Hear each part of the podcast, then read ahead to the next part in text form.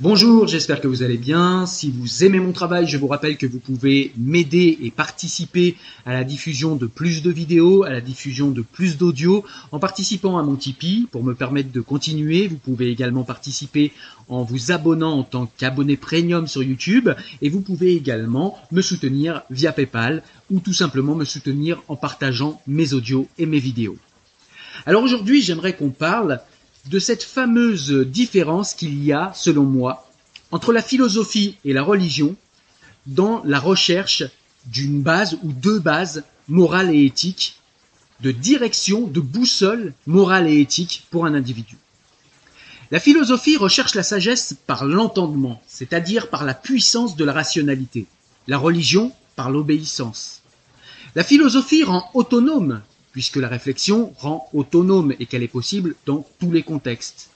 La religion, elle, infantilise, rend dépendant de théologiens et de savants qui seraient les seuls à nous dire quoi faire dans telle ou telle situation. La philosophie se fonde sur ce qui nous rassemble et qui nous est universel, c'est-à-dire l'entendement et la raison. La religion se fonde sur ce qui nous divise, c'est-à-dire l'imagination et les croyances. La philosophie est une introspection, une auto-éducation plastique.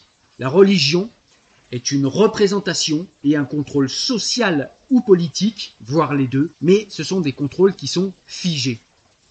La philosophie propose, la religion impose. La philosophie s'adresse à tes doutes, la religion renforce tes certitudes pour transformer tes croyances en certitudes. La philosophie nourrit ton intelligence pour t'apprendre à te diriger tout seul. La religion étouffe ton intelligence pour que tu ne fasses rien tout seul et que tu t'adresses à ta foi, à ta communauté ou aux professionnels de ta religion pour t'orienter. La philosophie s'adresse à ton intelligence, la religion à la ferveur, aux émotions. Les croyances apparaissent parce que peu de gens tolèrent véritablement de vivre heureux avec des incertitudes. Pour cela, les hommes inventent des histoires de déterminisme absolu de hasard absolu afin d'avoir une certitude, cette belle certitude rassurante qui rassure autant qu'elle nourrit l'amour-propre.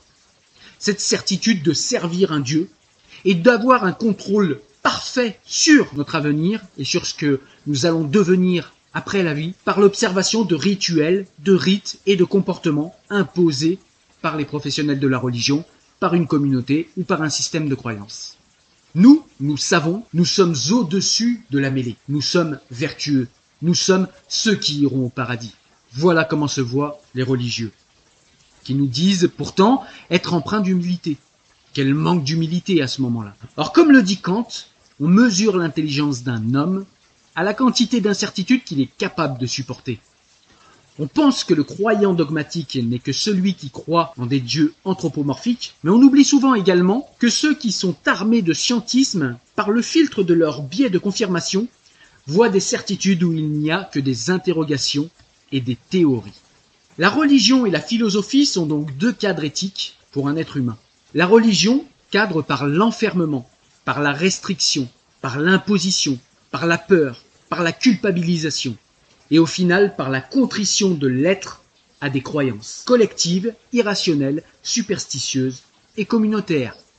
Même si la rationalité est en partie croyance, à cause du fait que tout n'est pas su et que tout n'est pas encore su et qu'une seule personne ne peut tout savoir, la rationalité est quand même, en grande partie aussi, inspirée par les méthodologies d'approche du réel et donc par des vérités. La philosophie cadre donc par un pilotage automatique et rationnel de l'être dans l'optique de la découverte et de l'application d'une éthique immanente et réactualisable au gré de nos réflexions et de notre intellectualisation du contexte dans lequel nous sommes, mais au gré également de l'accumulation de savoir au niveau individuel comme au niveau civilisationnel. Dans le cas de la religion, Hormis quelques écoles à la marge, le salut se trouve dans l'immobilisme mimétique d'une éthique sclérosée, immobile, ne trouvant perfectionnement que dans la répétition de rites et rituels censés renforcer les croyances et les amener à une éthique supérieure. Dans le cas de la philosophie, le salut est un sentier sur lequel on chemine seul. Le perfectionnement, lui, se trouve dans le fait même de vivre et d'apprendre de la vie toujours dans un cadre rationaliste, n'excluant toutefois pas la spiritualité par ailleurs. Dans le premier cas, celui de la religion, la vie avant la mort est un test de mimétisme avant examen, un examen qui serait euh, fait par Dieu ou par un de ses apôtres. Dans le second cas, celui de la philosophie, la vie est un perfectionnement éthique exponentiel qui se transmet de génération en génération par le savoir, par les livres et par tout autre support qui peut faire passer d'une génération à une autre le savoir.